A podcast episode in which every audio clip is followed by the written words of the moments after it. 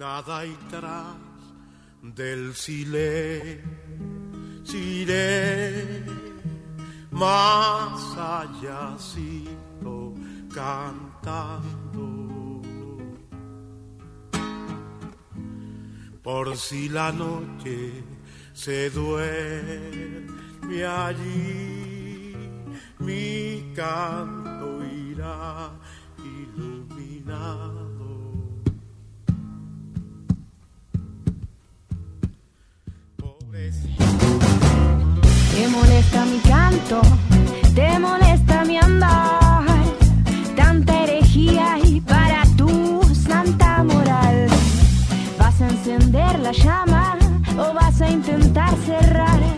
la caja de Pandora que te hace sentir tan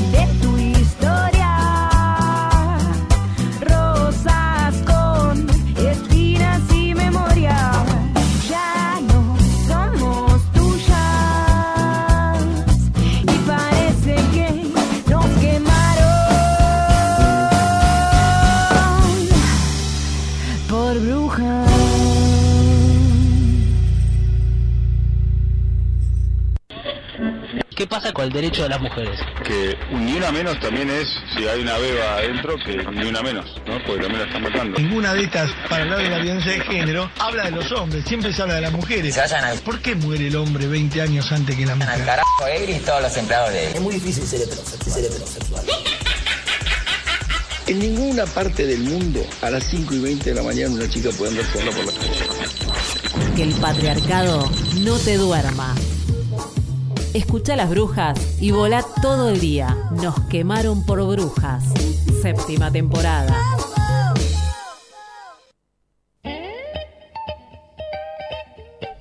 El patriarcado seguramente no te durmió porque pasó un minuto de las 9 de la mañana, dos minutos y arrancamos las brujas. Seguramente estás del otro lado escuchando a través de radiopresente.org.ar. Somos un montón, estamos preparándonos porque esta semana es crucial. El miércoles primero tiene que ver con este dictamen, yéndonos hasta el 8A, 8 de agosto, día en que el aborto en la Argentina sea ley. ¿Es así, Laura? Así será, estamos contando los días, tachando, ya nos queda muy poquito tiempo y queremos saber qué es lo que va a suceder mañana en el último martes verde. Ya agarra un poco de adrenalina, nostalgia, sensaciones encontradas. Eh, pero bueno, vamos a empezar esta mañana también festejando que finalmente salió el sol. Ese sol que creíamos que no íbamos a volver a ver nunca más. Bueno, sí, salió el sol. Yo había perdido toda esperanza ya. ¿Viste? Yo también. Pero hoy me levanté, vi el cielo celeste y dije, por fin esto estaba esperando. Si bien hace 6 grados, eh, hay una máxima de 14, probabilidad de precipitaciones 0%. Así que es momento de lavar ropa, sacarla al balcón, que se aire la casa, abrir las ventanas, ese, Sí. ese fresquito de sol que está muy lindo. Y se espera para toda la semana sol pleno. Lluvia recién, quizás, quizás la semana que viene. Bueno, eh, buenísimo porque entonces el miércoles, el martes mañana, que va a ser el último martes verde eh, de cara al 8 de agosto, el miércoles eh, también un montón de actividades que tienen que ver con el año, por el asesinato de Santiago Maldonado. El miércoles primero también vamos a estar ahí en la calle reunidas porque vamos a estar metiéndole muchísima presión a los senadores y a las senadoras, a quienes todavía no se han decidido y a quienes están en contra también le metemos presión porque no podemos entender cómo siendo nuestras referentes, nuestros referentes, quienes tienen que llevar la voz de la ciudadanía a la Cámara Alta, no hacen más que ir en contra de los derechos de más de la mitad de la población, es decir, de las mujeres y las personas con capacidad de gestar. Nosotros vamos a estar ahí en la calle con el sol, porque estaba pensando, hay múltiples maneras de achinarse los ojos, múltiples, muy infinitas, son todas muy hermosas.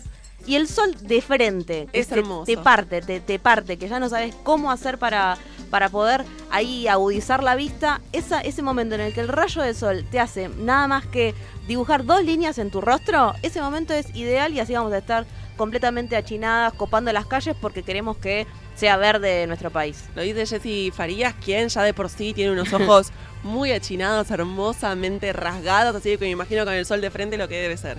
No, te- Tenemos redes sociales, Jessy Farías, Sí. ¿sabía usted? Tenemos Facebook, pueden encontrarnos como Nos Quemaron por Brujas, en Twitter y en Instagram estamos como arroba NQPB, en Audioboom, una plataforma de audios, estamos también como Nos Quemaron por Brujas, como no podría ser de otra manera, y en Spotify, esta plataforma donde escuchas música, también escuchas podcast, escuchas a las brujas, Nos Quemaron por Brujas en Spotify.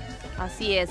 Eh, nos escucha por este medio, ¿sabe quién? Ernestina, bueno, le voy a mandar un beso, que fue, ha sido una de nuestras estudiantes, un taller que estuvimos brindando con la señorita Celeste Farman en la escuela Ether.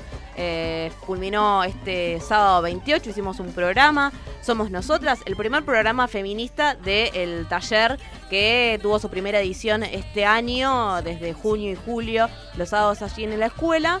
Ernestina nos está escuchando seguramente, así que le mandamos un abrazo muy grande y le gustó mucho eh, el latiguillo de pasaron 20 minutos de las 9, pasaron 15 minutos, de- le gustó mucho eso, así que bueno. Eh, una- Vamos a decirle, pasaron cinco minutos de las 9 de la mañana, Ernestina, te mandamos un beso grande, otra radialista feminista Sí. que está ahí por los aires, como también hay radialistas feministas por todo Oh. el país. Qué y bueno. las brujas nos escuchan en vivo desde Radio Presente, pero también nos pueden escuchar en Radio La Quinta Pata 93.3 en Córdoba, los lunes, miércoles y viernes a las 12 del mediodía. Y por la tarde, los mismos días, en Radio de las Musas a las 7 y por la nochecita en FM Cooperativa 105.1 de Necochea a las 22. En Radio Tierra Campesina de Mendoza los miércoles a las 9 de la noche pueden volver a escuchar el aquelarre cultural de los viernes a la mañana. En Mendoza los miércoles a la noche. Y los sábados a las 3 de la tarde en Radio Revés Córdoba y de la azotea a las 18 también nos puedan estar escuchando.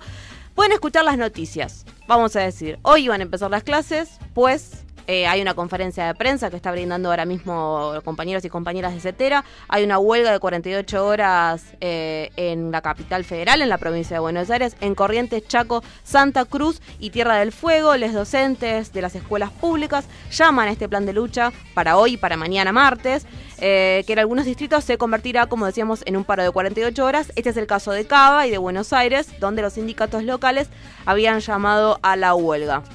La CETERA vuelve a exigir al gobierno nacional que se convoque en carácter de urgente a la paritaria nacional docente y que se encare una nueva ley para financiar la educación pública. También rechazó, porque no olvidemos, ¿no? Maestra, maestro que está luchando también está enseñando. No es que solamente están hablando de la paritaria nacional, sino también están rechazando el acuerdo con el Fondo Monetario Internacional porque, dicen, impulsará la pérdida de derechos como el Fondo de Incentivo Nacional Docente y el ataque a nuestros derechos previsionales.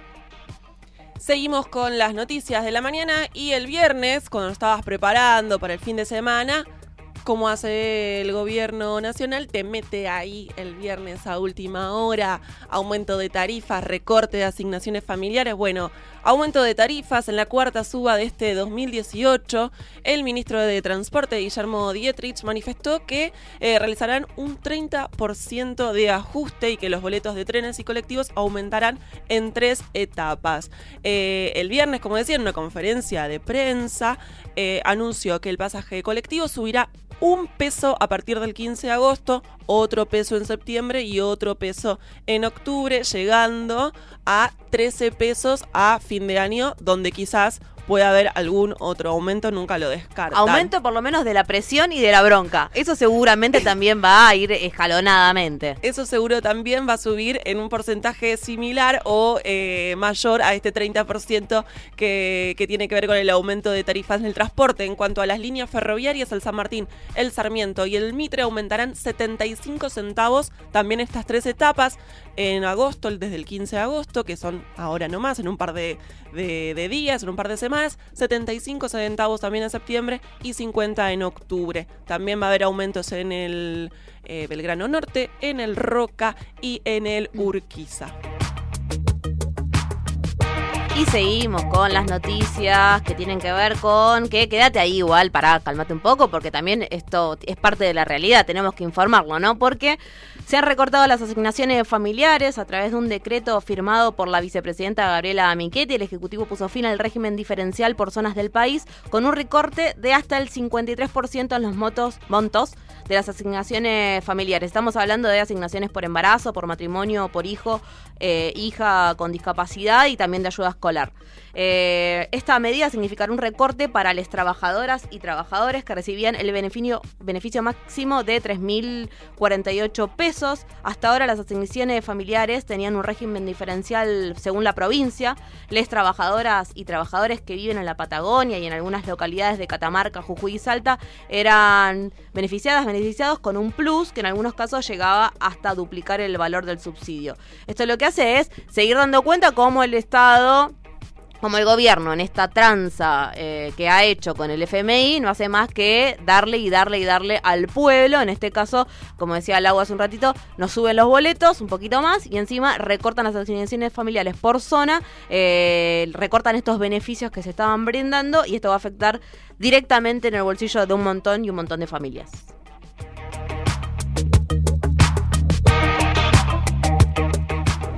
Durante el fin de semana también hubo una inauguración de la 132 exposición de la rural por primera vez, una mujer, y así se jactó durante un discurso inaugural, eh, una mujer abre eh, esta exposición. En este caso estuvo a cargo de la vicepresidenta Gabriela Michetti, que muy contenta habló de su lugar de nacimiento, de la pampa húmeda, del pueblo de donde la vio nacer, aplausos, alegría, caras de felicidad y de contenta. Nombró a las mujeres, esas mujeres que también son parte del campo, por ellas, porque no hay distinción de género, dijo, que en el campo. está agarrando un infarto. Se trabaja igual, tranquila, tranquila, yo te sostengo la manito así juntas como estamos te paso a contar y le pasamos a contar también a nuestra vicepresidenta que hay otro campo que no la está pasando muy bien, así que mientras ella está inaugurando este 132 exposición de la rural porque el presidente anda de viaje, viendo si quizás trae algún tipo de inversión que todavía no ha llegado, hay un contexto de recesión en el campo y hay otro campo que la está pasando mal, venimos hablando hace un par de semanas sobre esta eliminación del monotributo social agropecuario eh, que le permitía al trabajador y a la trabajadora de la tierra entrar a la economía formal, emitir facturas por sus ventas, acceder al sistema de salud, realizar aportes jubilatorios. Bueno, este monotributo se eliminó, de eso no habló la vicepresidenta. Eh, que tampoco dijo nada sobre las retenciones a los ojeros, ¿no? Que por un lado este monotributo implicaba un gasto de 12 millones de dólares, pero por otro lado el gobierno deja de recaudar otros mil millones por la quita de retenciones a los ojeros y demás grandes productores. Así que hay otro campo que la está pasando mal que no es el de la rural. También entre las noticias tenemos que comentar que hay un nuevo paro en los hospitales bonaerenses. Recuerdan, ¿no? Que hace semanas venimos hablando de las acciones que llevan adelante sus trabajadoras y trabajadores. En este caso, el Gremio Provincial de la Salud, la Asociación Sindical de Profesionales de la Salud de la Provincia de Buenos Aires, la CICOP, que nuclea a 13.000 profesionales de, los, de la salud de los 80 hospitales bonaerenses, municipales y centros de salud, va a estar realizando un paro de 24 horas en reclamo de una nueva convocatoria paritaria, lo mismo que hacen los docentes y las docentes, con propuesta superadora e integral. Y ayer nos enterábamos mediante redes sociales y fotos que Ahed Tamimi, quizás lo estoy pronunciando mal, pido disculpas, tenía con, 16 años, fue liberada. Eh, bueno, 16 años, arrestada por haber abofeteado a dos soldados israelíes. Eh, el juicio de la menor ante un tribunal tuvo una gran cobertura mediática, recordemos a esa joven Estamos hablando de una piba de 16 años que fue juzgada por defender su territorio, eh, por, por hacer lo que hubiese hecho cualquiera de nosotras. Estamos hablando de una piba de 16 años, ¿no? ¿Sabes cuánto... La misma edad que Luciano Arruga. La misma edad que Luciano Arruga. ¿Sabes cuánto tiempo estuvo detenida por haber eh, defendido su territorio, su familia, sus derechos? Estuvo seis meses eh, detenida. Ayer salió en libertad. En libertad fue detenida, como decía, el 19 de diciembre de- del año pasado, el 2017, es unos días después de la grabación del video que se volvió viral en el que abofetea a dos soldados israelíes. Está eh, conflicto bélico entre Israel y Palestina que no se, no se muestra, no se cuenta o se cuenta siempre de una manera sesgada y en partes, bueno, en las imágenes de este video que se volvió viral, se la ve acercándose junto a su prima, a los oficiales que estaban en el patio de su casa, ¿no? Digo, contexto bélico, contexto de guerra, de ocupación de territorio, ocupación militar, hasta adentro de tu casa. En, ese, en esa situación estaba eh, Ahed Tamimi eh, y en las imágenes se la bueno, justamente ahí abofeteando. El suceso tuvo lugar después de unos disturbios en los que uno de sus primos de 14 años había recibido un disparo de bala. eh, de goma, bala de goma en la cabeza. Bueno, finalmente ayer fue liberada después de seis meses de múltiples denuncias de organismos de derechos humanos alrededor del mundo internacionales que buscaron la libertad. Finalmente ayer fue liberada, lo festejamos, lo celebramos, no así la situación que vive Israel y Palestina. Sí, recordemos, ¿no? según la organización israelí defensora de los derechos humanos Betselem y la palestina Adamer, a finales de mayo de este año había 291 pibes y pibas de Palestina que están recluidas, recluidos en las cárceles israelíes.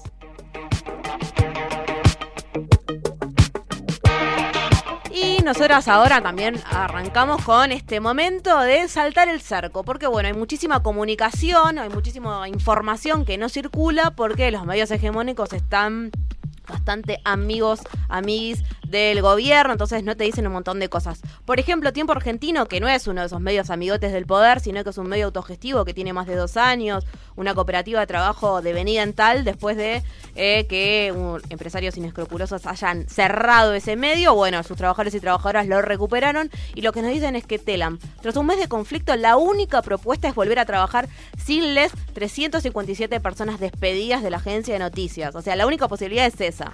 Eh, así lo están planteando dos gerentes el último viernes. Los directivos de la agencia proponen empezar a trabajar hoy mismo, pero manteniendo los despidos como si nada hubiese pasado. Les delegados gremiales rechazan este insólito planteo, rechazan en absoluto, insólito por demás, ¿no? Y denuncian que se busca reducir a la agencia de noticias a, a su mínima expresión. ¿Cómo podría seguir laburando esta agencia de noticias sin casi 400 personas que han sido despedidas? Es algo inaudito, es algo imposible y bueno, la gestión obrera, la lucha trabajadora va a impedir entonces que la agencia de noticias se ponga en marcha sin tener en cuenta qué ha sucedido que con estas personas despedidas y que vuelvan a sus puestos laborales. Desde acá, desde Nos Quemaron por Brujas, también pedimos que Telam vuelva a funcionar con las personas despedidas.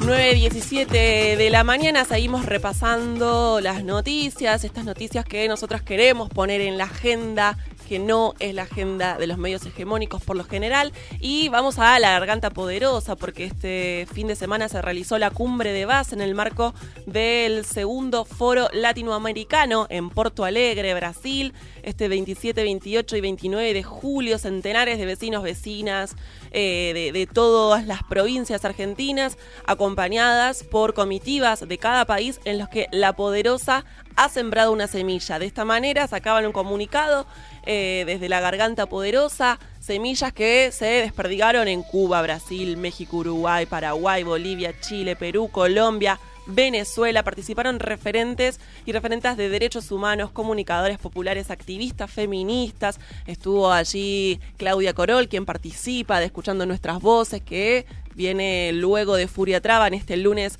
feminista en Radio Presente. También estuvieron especialistas en tierra, vivienda, cooperativismo de toda la patria grande. Nuestro compañero Nico Carral, operador de, de, este programa. Hoy nos acompaña nuestra querida amiga Evelyn manejando las consolas. Pero Nico Carral estuvo el fin de semana en Porto Alegre y nos iba ahí transmitiendo todo lo que tiene que ver con esta cobertura súper, súper enriquecedora, donde se recordó obviamente a Mariel Franco, quien el viernes mismo hubiese cumplido 39 años. Eh, la socióloga feminista, militante de los derechos humanos y los derechos de las mujeres negras, que en Brasil fue asesinada el 14 de marzo del 2008 obviamente recordaron a Mariel y quien la recordó y quien estuvo presente junto a Sergio, el hermano de Santiago Maldonado, quien también fue noticia, digamos, y, presencia eh, durante este, esta cumbre. Bueno, Mónica Teres Benicio, compañera de Mariel Franco, mandó un mensaje a todas las mujeres latinoamericanas. A mensagem que eu deixo para todas as mulheres é que continuemos fazendo o que sempre fizemos, resistindo, é, porque o fato de uma mulher se levantar de manhã, sair da sua cama e enfrentar a sociedade, seja em seu campo de trabalho, seja educando seu filho, seja de qualquer forma que seja, é uma expressão de vida, é uma expressão de luta, porque ser mulher latino-americana é ser resistência. E é fundamental que a gente continue acreditando que essa resistência vai transformar a sociedade, porque vai transformar.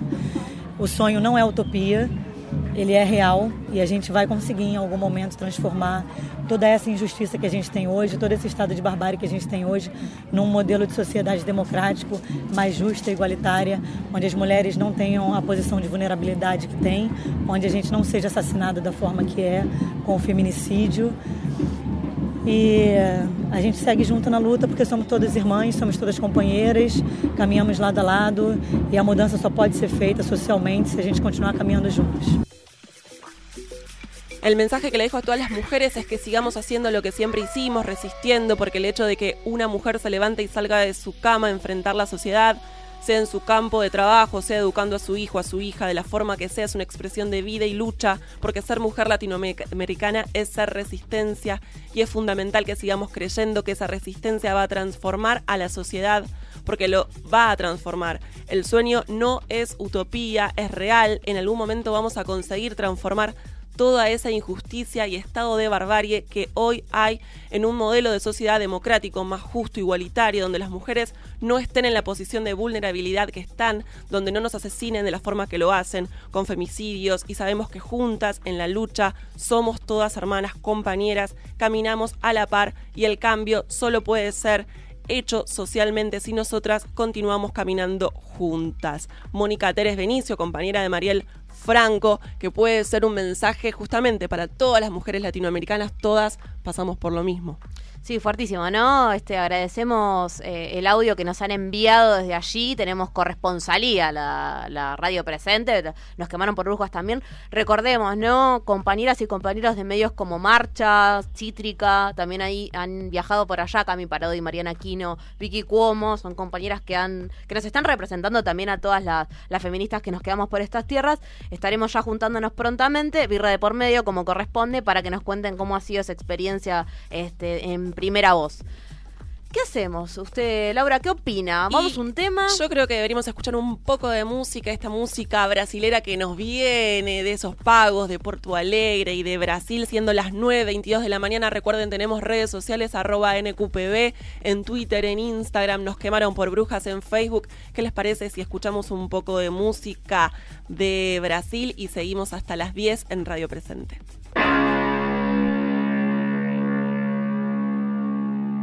No, no, no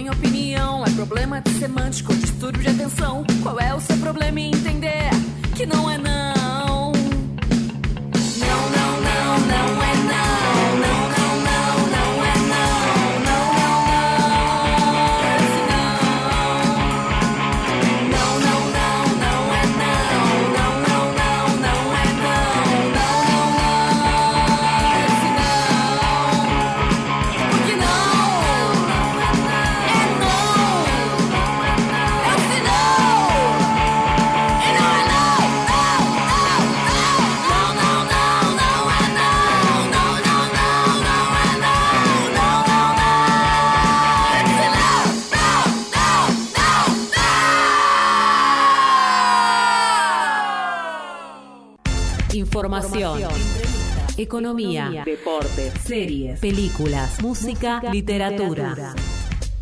Nos quemaron por brujas. Séptima temporada. 9.24 de la mañana seguimos en Nos Quemaron por Brujas en vivo desde Radio Presente. Nos están escuchando por la www.radiopresente.org.ar. 6 grados en este lunes 30 de julio y como decíamos al comienzo, mañana es el último martes verde. Se acerca la fecha, se acerca el 8 de agosto, se acerca el 1 de agosto donde finalmente tendremos un dictamen de consenso. Uno, dos, ¿Qué sucederá? Está con nosotras Aldana Vales. Muy buenos días, Aldana, ¿cómo va? Buenos días, Lau. Buenos días, Jessy, ¿cómo estás? ¿Cómo va? Bien, sí. Esperemos que no, que no sea el último martes verde, sino que a partir del miércoles que viene tengamos onda verde para siempre. Sería hermoso, ¿no? Exacto. Que ya nos queda ahí en la agenda. ¿Qué hacemos hoy martes? Y hoy es martes verde. Claro, tuvo todos los días. Tenemos 55 años, Jessy Faría. ¿Qué hacemos? ¿Vamos martes verde? Vamos, vamos al ¿Te congreso. acordás, sí. ¿Te acordás cuando íbamos al congreso? Ese tipo de cosas, ¿no? Para contar. bueno, sí, quedan nueve días. Eh, queda una última jornada de exposiciones mañana y eh, el miércoles, como bien decías, Lau, eh, bueno, es el día para saber qué pasa con los dictámenes, qué pasa con los proyectos que se van a debatir el miércoles 8 en, en el recinto. Bueno, la idea de esta columna es explicar un poco qué queda por recorrer en estas dos eh, en estas dos jornadas, martes y miércoles, y qué puede pasar el miércoles 8 de agosto. En principio, bueno, mañana terminan las exposiciones que tanto dieron que hablar la semana pasada, sobre todo. Eh, fueron menos expositores que diputados. Diputados tuvo 700, más de 700 personas. Eh, algo evidente a esta altura que fueron menos.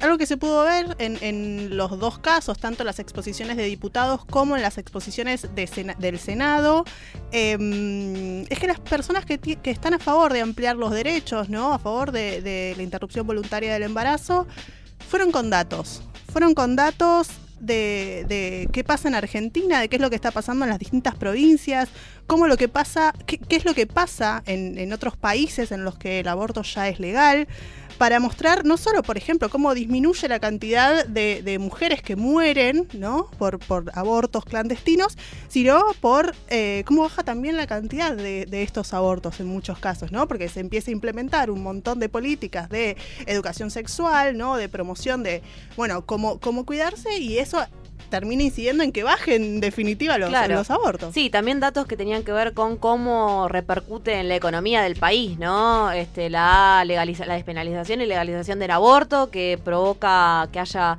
menos plata destinada a la salud pública que cuando lo prohibimos y entonces las mujeres, las personas con capacidad de gestar, llegan en condiciones tremendas a los hospitales de nuestro país. Esto también daba cuenta un poco de las exposiciones que estuvimos escuchando estos últimos días. Exactamente, Jessy. Eso lo llevó principalmente el ministro de Salud, Adolfo Rubinstein. Mm.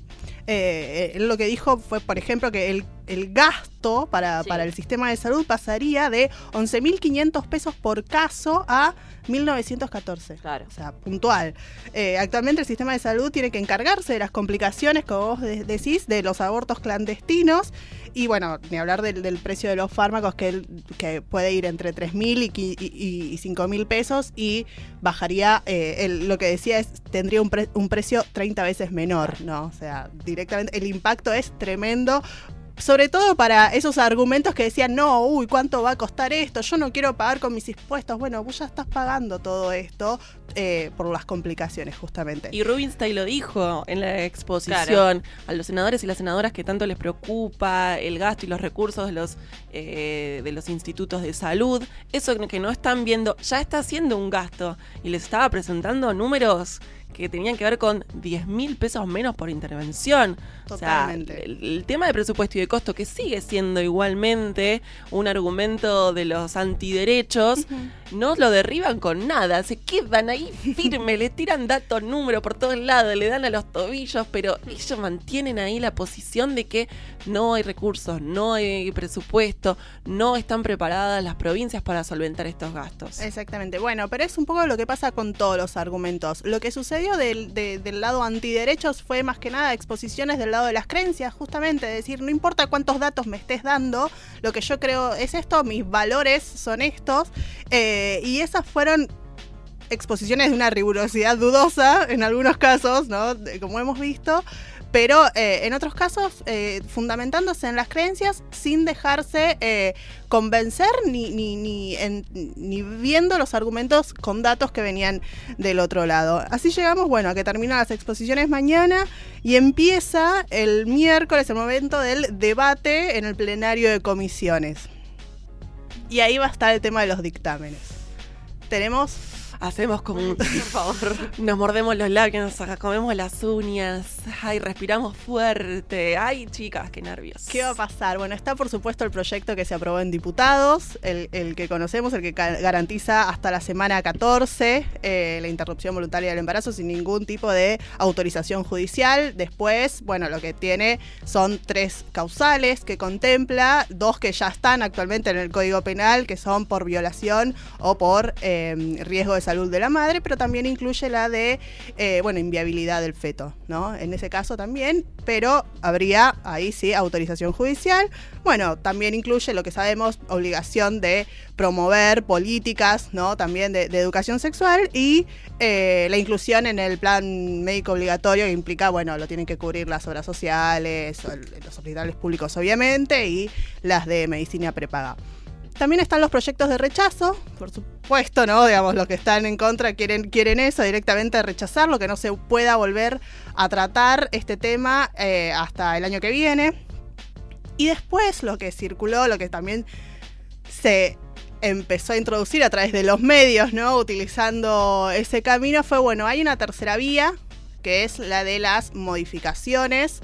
Eh, las tres, o sea, los, los puntos principales de esas supuestas modificaciones, que es la vía cordobesa, digamos, porque es lo que están planteando los, los senadores de Mm. Córdoba, eh, es bajar la- el, el periodo este de 14 semanas a 12, incluir la objeción de conciencia institucional. Lo, de- lo desastre. Un, un desastre, exactamente. Pero bueno, contempla el tema de la. De la de, de- de- la fabricación pública de, de misoprostol, exactamente. Bueno. Lo de la objeción, la de la... mm, eh, ay, ay, ay, ay, no lo puedo decir. ¿Objeción? Objeción de conciencia institucional me da tanta bronca que ni siquiera lo puedo decir. Creo que sería un retroceso que no podríamos permitir, mirá cómo se los digo, porque atenta contra el espíritu No, es- propio del, del- del- del proyecto. No, por demás antidemocrático, por más que nos quieran decir que es democrático, porque en realidad las instituciones tienen, las instituciones no tienen conciencia, son las personas, las profesionales y los profesionales de la salud quienes lo tienen, quienes la tienen, a la conciencia en todo caso, y esto lo que hace nada más es seguir ayudando a que las clínicas y los hospitales en donde sí se practican abortos, pero de, man- de manera clandestina y, e ilegal, pero con guita de por medio, sigan funcionando. No tiene que ver con esto, no tiene que ver tampoco con creencias. Esto es una posición sumamente personal. Eh, Lo dice Jessica Farías. Sí, lo dice Jessica Farías.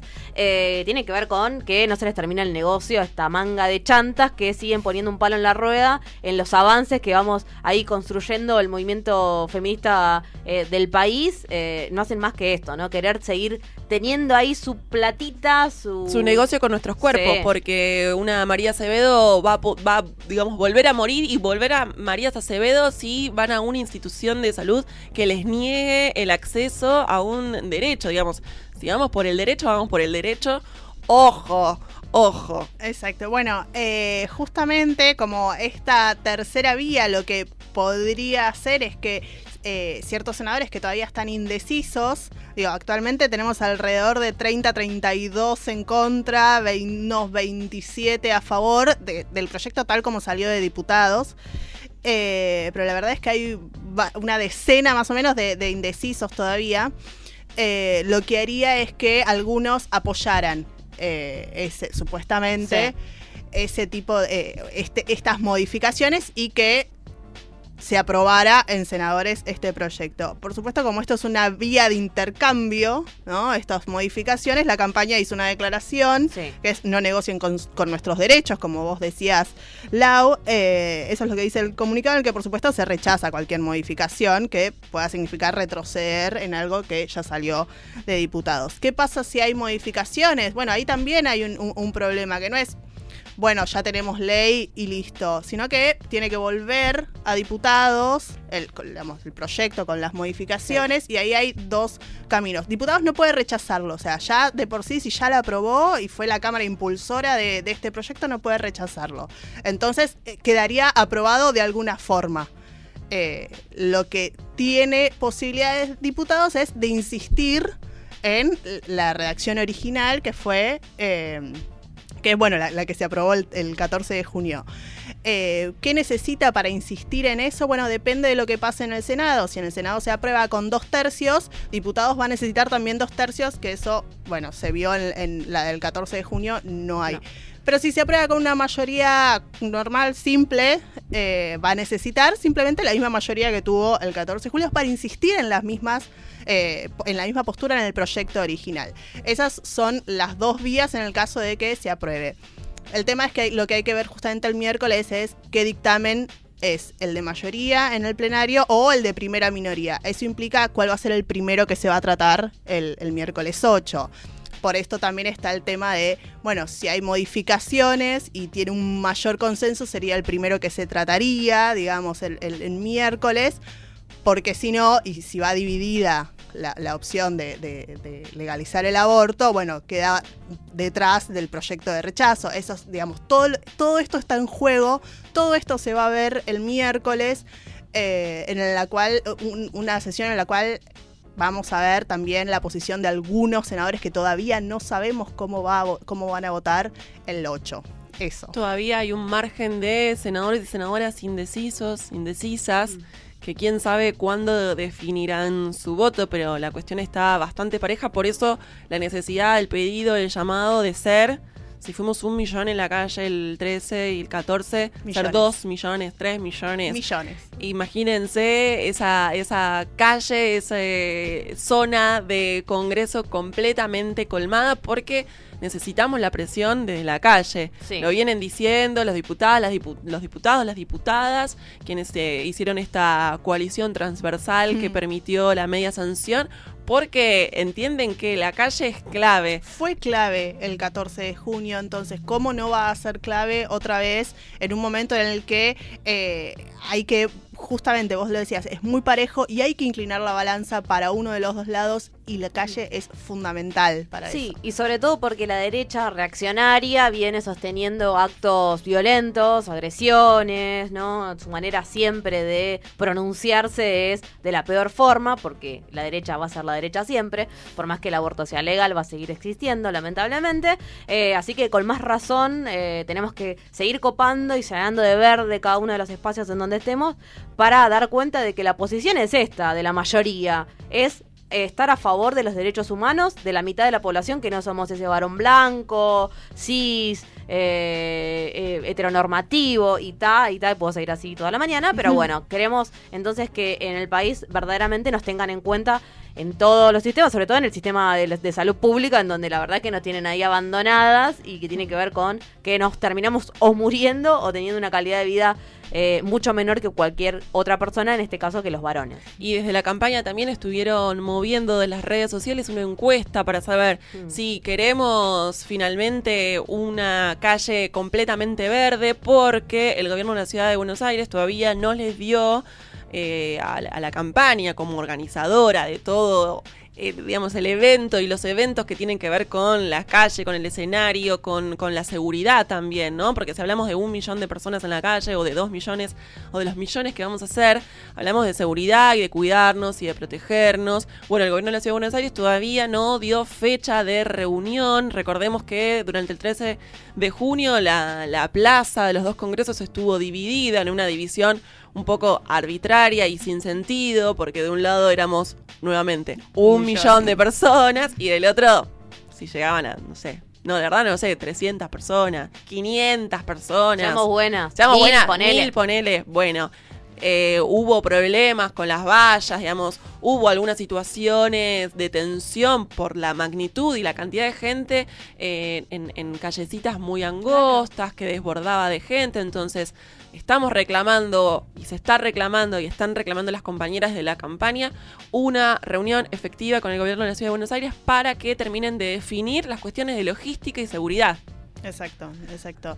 Eh, vamos a ver qué pasa, qué pasa el 8. Al 13 de junio, cuando empezó la sesión en diputados, también llegábamos con un montón de indecisos. Sí. Eh, y lo supimos ese mismo día, que, que había alguna esperanza. Y esos Eh, nervios, me acuerdo de ese café con leche atravesado en la Sí. garganta, ahí viendo a ver qué, qué iba sucediendo al minuto a minuto, la verdad que fue tensionante y maravilloso al mismo tiempo. Como positivo para esta jornada son muchísimos menos, los diputados y diputadas eran 232, 236, si no- 200, bueno, 257, no sé cuántos, no 257. recuerdo cuántos hablaron, pero, Pero sí. senadores y senadoras tenemos 72, así de que ya ese número... todos no van a hablar, entonces ya hay que... Hay que Tenemos sí. una jornada reducida, ¿no? De 22 horas, donde va a ser todo mucho más intenso y, y- y de menos horas.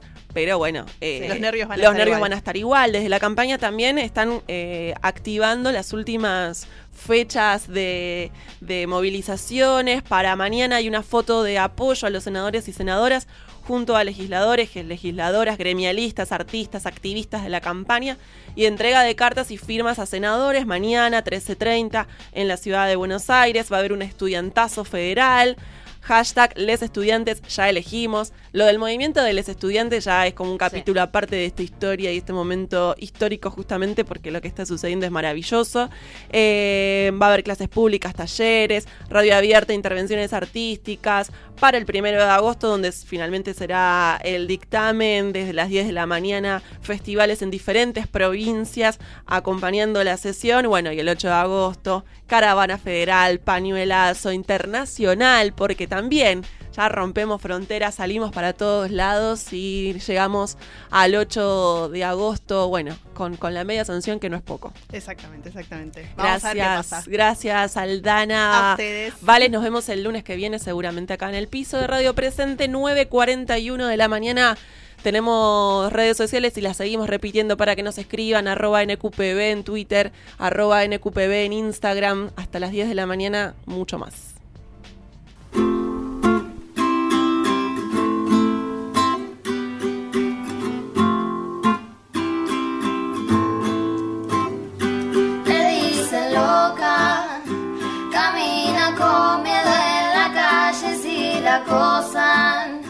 Le pide a su amiga que le avise al llegar, pero que no se olvide que se muere de miedo de que no vuelva más, de que no vuelva más. Nos dicen locas y si nos violan nos preguntan por la ropa. Cuando nos pegan dicen que lo habrás hecho enojar Que te vas a quejar todo el día en tu casa Que eso no es laburar Que eso no es laburar Ahora todo empieza a cambiar Las pibas nos animamos a hablar Con el abuso hay que parar Todos los machistas se quieren matar Juntas vamos a luchar Para tener equidad Basta de precarizar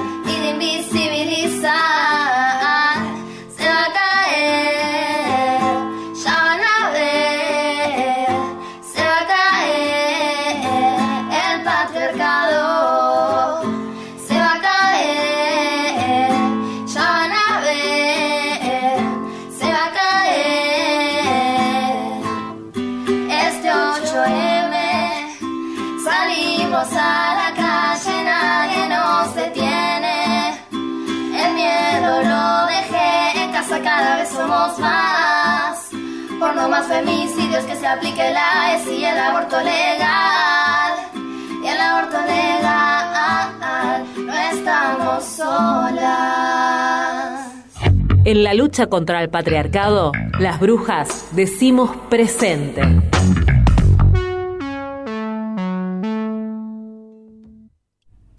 Últimos minutos, quedan varios, igual más de 15, pero nosotras vamos adentrándonos sobre la recta final de este lunes 30 de julio, en donde el solcito ha asomado.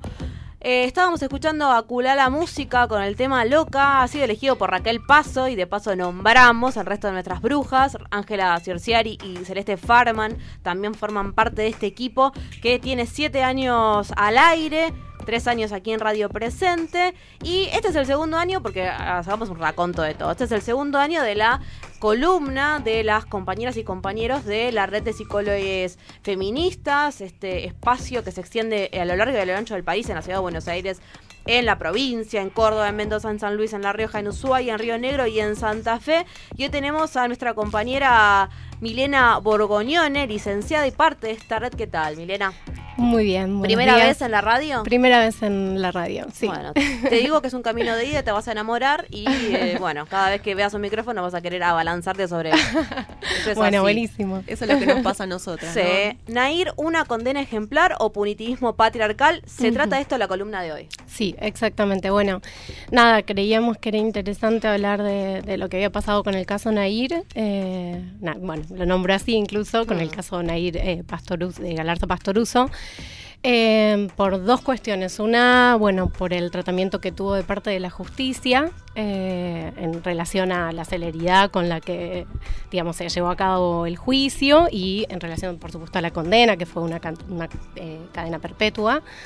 Eh, bueno, porque nos parecía que, digamos, eso pone en evidencia la, la mirada patriarcal que tiene la justicia, el atravesamiento patriarcal que tiene. Y por el otro lado, también nos parecía interesante traer como otra cuestión el tratamiento que se le dio por parte de los medios eh, a- a, digamos, al, al caso, ¿no? Ya que Sí. hablemos del caso Nair, da cuenta de esto. Estamos nombrando, a- a- digamos, nunca nombramos a los, a los femicidas, eh, siempre nombramos a las víctimas. En este caso se, se la expuso a ella, se la, digamos, eh, exhibió todo el tiempo, eh, es su intimidad. Eh, y sobre todo, bueno, esto, cuántos eh, femicidas conocemos el nombre, cuántos fueron juzgados tan rápidamente, digamos, las preguntas que nos hacíamos eran un poco esas. Eh, y también las preguntas que escuchábamos de, Sí. de parte del tratamiento de los medios, medios hegemónicos, sin perspectiva de género, por supuesto, que reforzaban también lo patriarcal.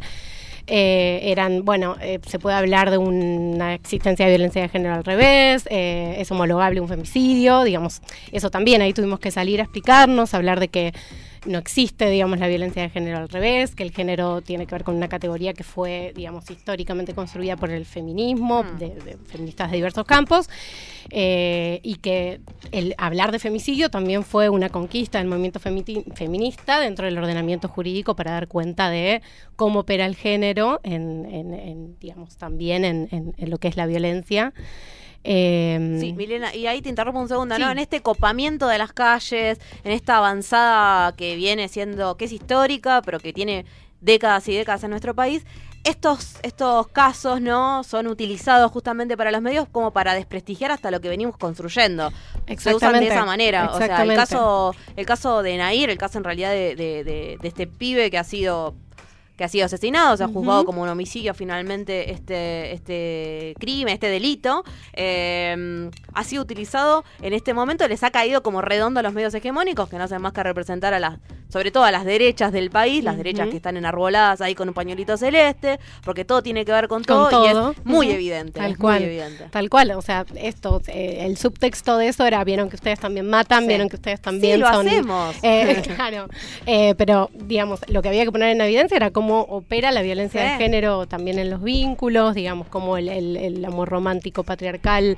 eh, eh, digo, es lo que nos atraviesa en cómo construimos los vínculos también. Sí, Entonces, análisis, perdón, que han hecho solamente los medios no hegemónicos, ¿no? Exacto. Aprovechar eh, el caso, tristemente, no digo la palabra aprovechar, pero para poder hablar de los vínculos de los pibes y de las pibas, de esas construcciones que son er- erradas, que tienen que ver con el amor romántico, con la media naranja, con estos mitos que no hacen más que eh, dañar ¿no? los, los vínculos afectivos, sexoafectivos que podemos tener con otras y con otros. Exacto. Bueno, entonces nada, digamos, como red nos parecía interesante porque también, digamos, estos casos eh, refuerzan nuestro posicionamiento feminista, que es un posicionamiento ético, político. Entonces, a la hora de, de- de recibir consultas en, en el- o, lo que hacemos en el consultorio es esto también, es tener en cuenta siempre cómo lo patriarcal transversaliza, digamos, a, a lo que nos construye en nuestra subjetividad como mujeres. Eh, digamos, e- es, e- esa es la vuelta más importante que, que- que queremos poner, digamos, en, que a la hora de tener una escucha en el consultorio, no solo escuchamos la singularidad, la subjetividad, lo que se pone en juego, la, digamos, la responsabilidad subjetiva de la persona en lo que está, en lo que pasó, en lo que pasa, en lo que le pasa, eh, sino también mirar cómo lo patriarcal es una estructura que, nos atraviesa y nos construye como mujeres en detrimento de- del, del varón, digamos. Y volviendo a la pregunta inicial de, de la columna, Sí. una condena ejemplar o, puni- o pu- punitivismo, no puedo ni decir, punitivismo patriarcal. Un poco qué es el punitivismo, eh, ¿no? Y, y, eh, la condena ejemplar de la que tanto hablaron los, los- los medios hegemónicos, como finalmente, una condena ejemplar. Claro, ¿Por la- qué no sería una condena ejemplar? ¿Y qué tiene que ver con este, no? Como por- para desglosar y, y romper un poco... Claro, eso, no sería una condena ejemplar porque claramente, digamos, eh, fue utilizada como un disciplinamiento hacia las mujeres, eh, digamos, por esto que estábamos diciendo. Eh, y hablar de punitivismo patriarcal tiene que ver con esto, con castigar a la, a la- digamos, a, eh, eh, colocar a la mujer en este lugar como... eh, no sé cómo decirlo, como subvertir eh, la- los, los términos de, de- de- de lo que estamos hablando de femicidio y, ponerlo en juego como si fuese lo mismo, digamos.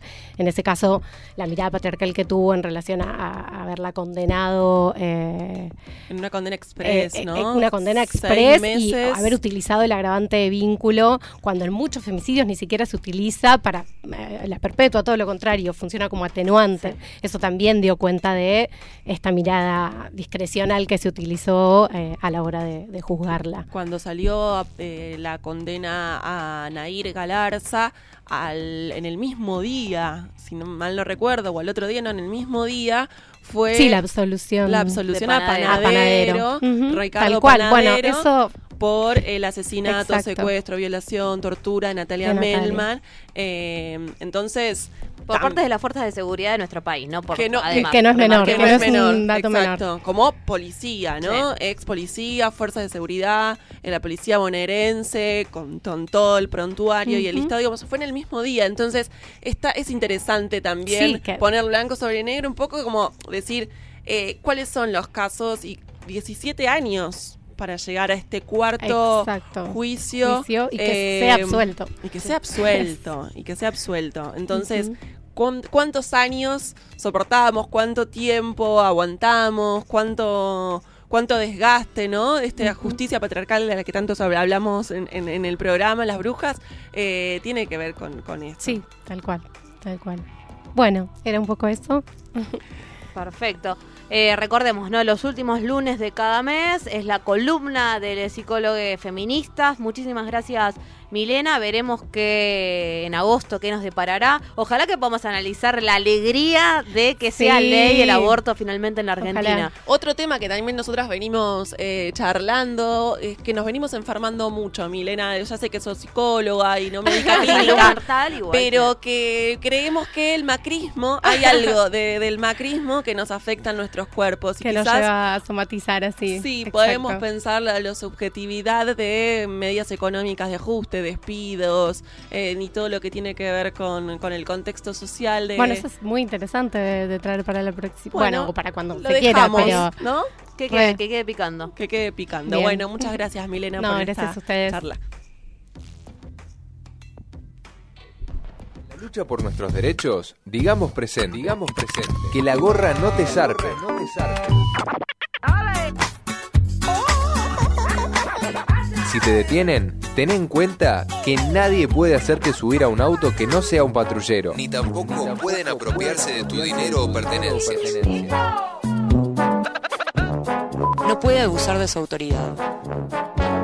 Nadie puede hacerte subir a un auto que no sea un patrullero.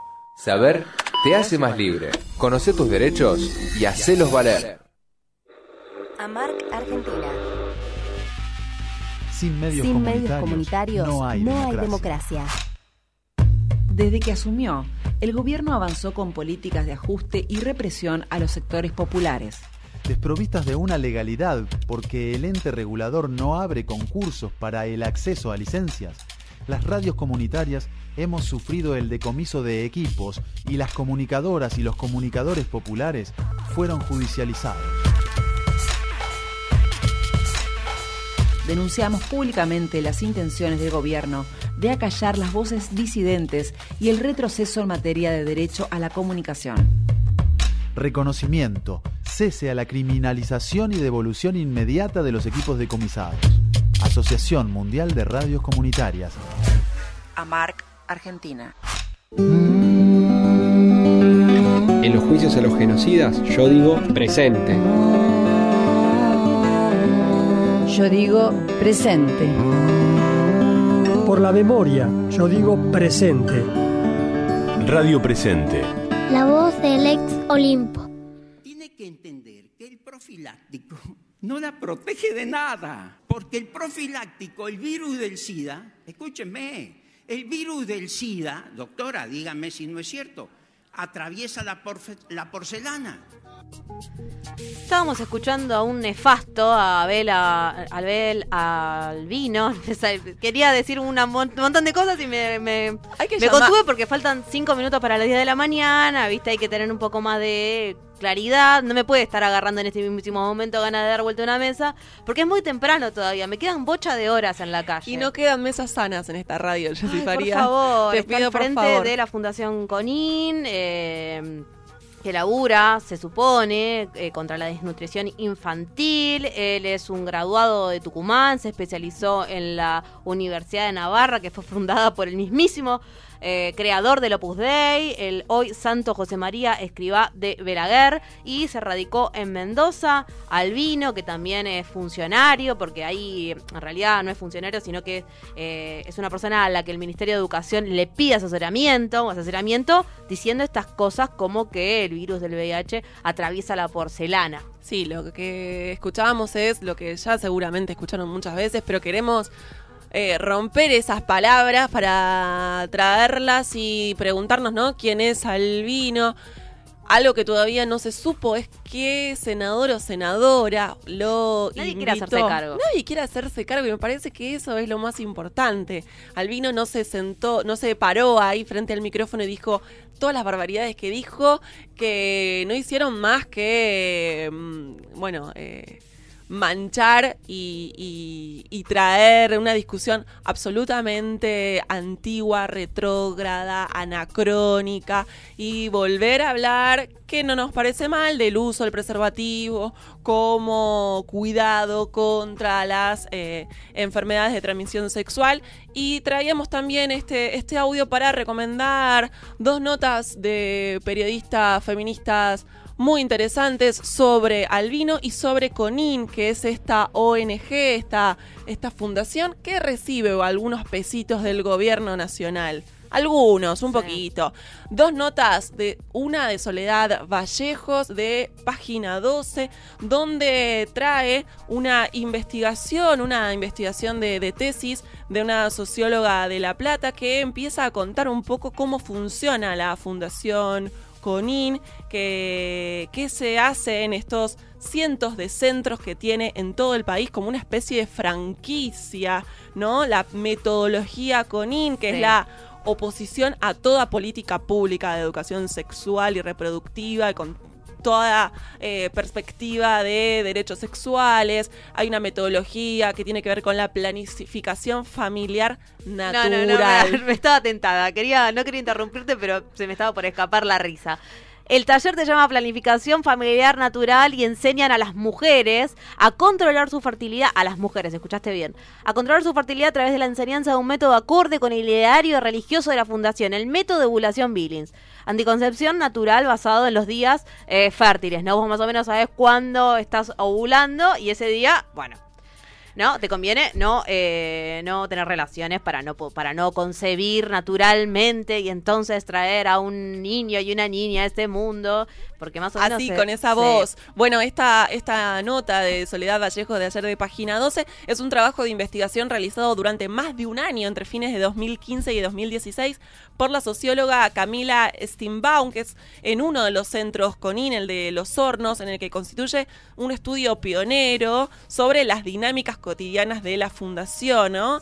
Eh, al finalizar este año habrá recibido más de 120 millones de pesos del Estado Nacional en concepto de convenios varios y otros montos no conocidos. Si eso es el monto conocido, imagínense lo que no por parte de grandes empresas. O sea que hay centros CONIN desperdigados por todo el país. Eh, Sí, Lau, y eh, además estos talleres lo- no hacen más que eh, por el, a través de, la nota de Soledad Vallejo que se hizo, que se basó ¿no? en esta investigación de Camila, una socióloga platense, eh, da cuenta de que esos talleres no hacen más que pronunciar, que remarcar, exacerbar todo lo que tiene que ver con categorías y con roles genéricos eh, de género, porque por ejemplo dicen cosas así como que eh, las mujeres usamos más palabras, los, los varones son más concretos, la familia está compuesta por la madre, el padre y los hijos, porque la relación sexual de es de pene y vagina, eso es lo normal y no hay otra conducta sexual, toda otra conducta sexual no es normal, es lo que están diciendo.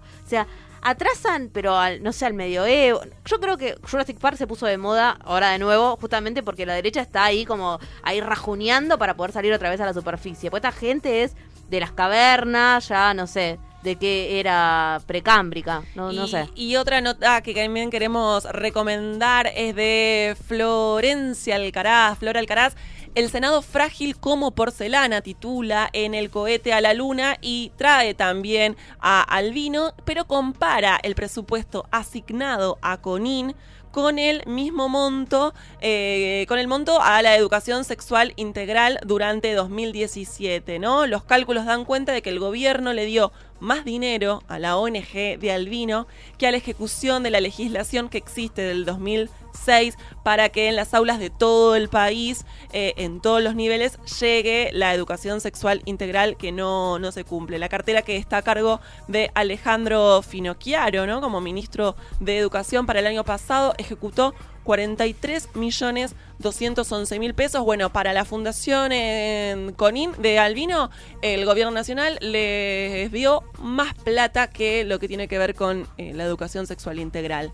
Así de que no es azaroso, no es que Albino no tenía nada que hacer y se sentó y se, y se puso ahí, no se sentó, no sé por qué digo sentó, porque estaba parado, a decir un montón de barbaridades. 10.01 de la mañana, Jessy Farías. Nos tenemos que despedir porque esta mañana Radio Presentística viene recontra feminista con compañeras de Furia Cava, más tarde nuestras voces. Seguimos construyendo comunicación feminista y popular aquí desde el ex Olimpo y nosotras nos reencontramos el miércoles que viene a las 9 de la mañana. Miércoles a las 9 de la mañana volvemos, las brujas quédense en Radio Presente, llega Furia Trábanos y Noticias y después escuchando nuestras voces. Nos volvemos a encontrar.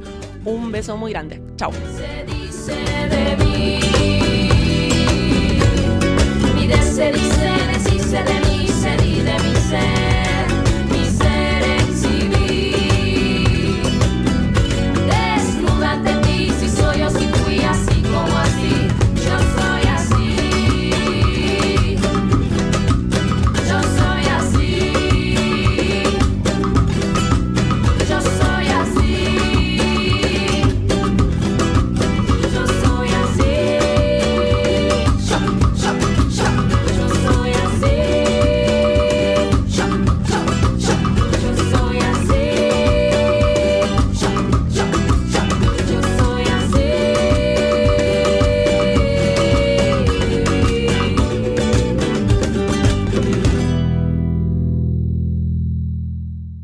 sobrevivir.